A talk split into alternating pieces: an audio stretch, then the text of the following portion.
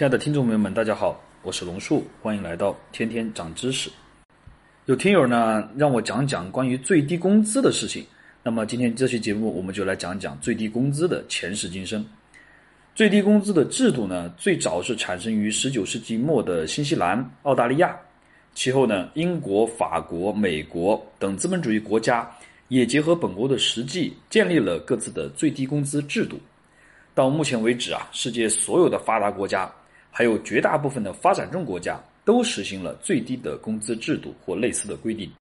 瑞士的日内瓦拥有世界最高的最低工资标准，每小时达到二十三瑞士法郎。每个月的最低工资标准为四千瑞士法郎，这是什么概念呢？相当于每小时一百六十多元人民币，以及每个月两万九千一百四十块。如果大家对这个数字还没有概念的话，我可以给大家举个例子，就是现在全国最高的标准啊是上海，上海的最低工资的标准换算成时薪的话，大概是在二十六块钱左右啊。在上海，不管你打哪种零工啊。家庭保洁还是个便利店的职员呢？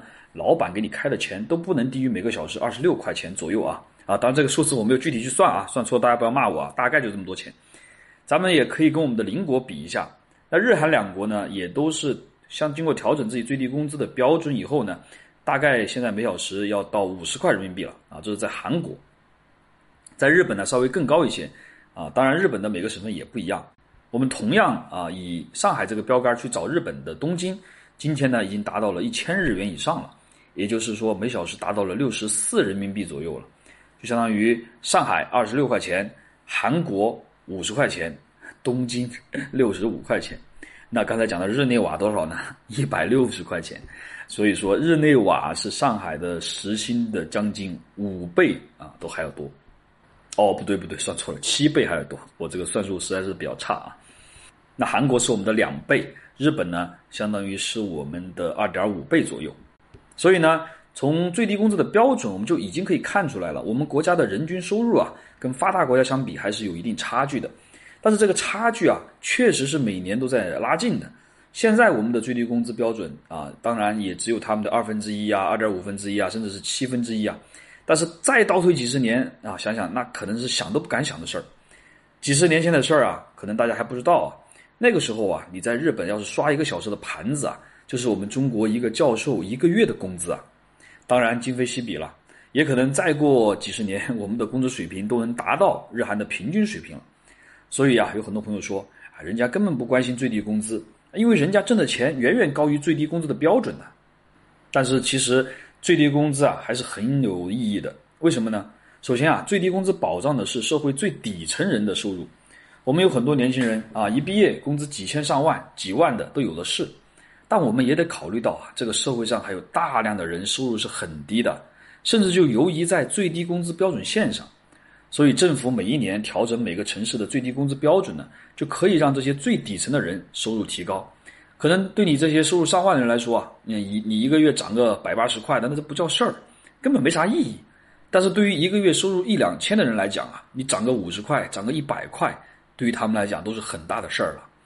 当然，有的朋友会说：“怎么可能？现在的收入才一两千块、两三千块，那可能你真的是像晋朝有个皇帝那样的不食肉糜了。”其实还有很多很多的这些人民啊，是生活在比较一个低的水平里面的。只不过我们可能因为自己生活水平的提高，慢慢的跟这些人啊、跟这些阶层绝缘了。而且啊，最低工资标准保障的不只是最低层的收入人群，它跟我们每一个人可能都息息相关的。举个例子啊。正常的人工作啊，吃五谷杂粮，没有不生病的啊。生病了，你到医院开诊断书，那医院呢可能让你休息个十天半个月的。那休假期间，单位要以什么标准给你开工资呢？当然，有的单位很好啊，人家说你该休息休息啊，休假期间我按原标准给你开，那当然好了。但是也有单位就认为，哎，你看你都休假了，我凭什么给你开工资啊？要不要给休假员工开工资呢？那要的话，是根据相关法律规定，而且规定的很明确。啊，不但要开工资，开工资的标准还不能低于最低工资的标准，所以大家看到啊，这个时候最低工资标准就起作用了，它给我们每一个劳动者一个基本的生存保障，而且不光是病假，还有失业的问题呢。我们每一个人正常工作的时候交的五险一金呢，就包含了一个失业保险，一旦你失业了啊，你被单位裁员了，你可以去申领失业救济金，最高可以领两年。那么按什么标准来呢？很多城市都规定，你失业救济金除了要跟你交了多少年保险挂钩以外，还要跟当地的最低工资标准挂钩。最低工资标准上涨，那么你的失业救济金自然也就上涨。所以啊，最低工资标准是关乎到我们每一个人的，尤其是对那些相对来说比较弱势的群体更为重要的。一九九三年，劳动部就颁发了《企业最低工资规定》。一九九四年，全国人大又通过了《中华人民共和国劳动法》第四十八条，明确规定国家实行最低工资保障制度。最低工资的具体标准由省、自治区、直辖市人民政府规定。报国务院备案，用人单位支付劳动者的工资不得低于当地最低工资标准。二零零四年又发布了最低工资规定，至今全国三十一个省市都实施了最低工资标准。那么今年一月二号，人社部官网发布了全国各地区最低工资标准的情况啊。上海月最低工资标准达到了两千五百九十块，为全国最高。十四个地区月最低工资的标准达到了两千块以上，分别是上海两千五百九。深圳两千三百六，北京两千三百二，广东两千三，江苏两千二百八，浙江两千二百八，河北两千二，天津两千一百八，山东两千一，四川两千一，重庆两千一，福建两千零三十，湖北两千零一十，河南两千块。各地发展情况不平衡，所以分为四档啊。以经济发达的广东省为例。第一档呢是广州两千三，二档呢是珠海、佛山、东莞、中山一千九，第三档呢是汕头、惠州、江门一千七百二，第四档呢是韶关、河源、梅州、汕尾、阳江、湛江、茂名、肇庆、清远、潮州、揭阳、云浮一千六百二。那每月最低工资标准啊高于一千九以上，低于两千的呢为河北、内蒙古。辽宁、湖南、陕西、宁夏和新疆，其他地方都低于一千九，最低的省份呢是安徽一千六百五，然后倒数第二是云南一千六百七，倒数第三是青海一千七，倒数第四呢是贵州啊，最低是一千八，呃，所以大家觉得很奇怪，为什么安徽排倒数第一啊？确实我也没想到，可能是他们很久时间没有更新吧。那还有听友可能会很关心，那这个最低工资标准是怎么算出来的呢？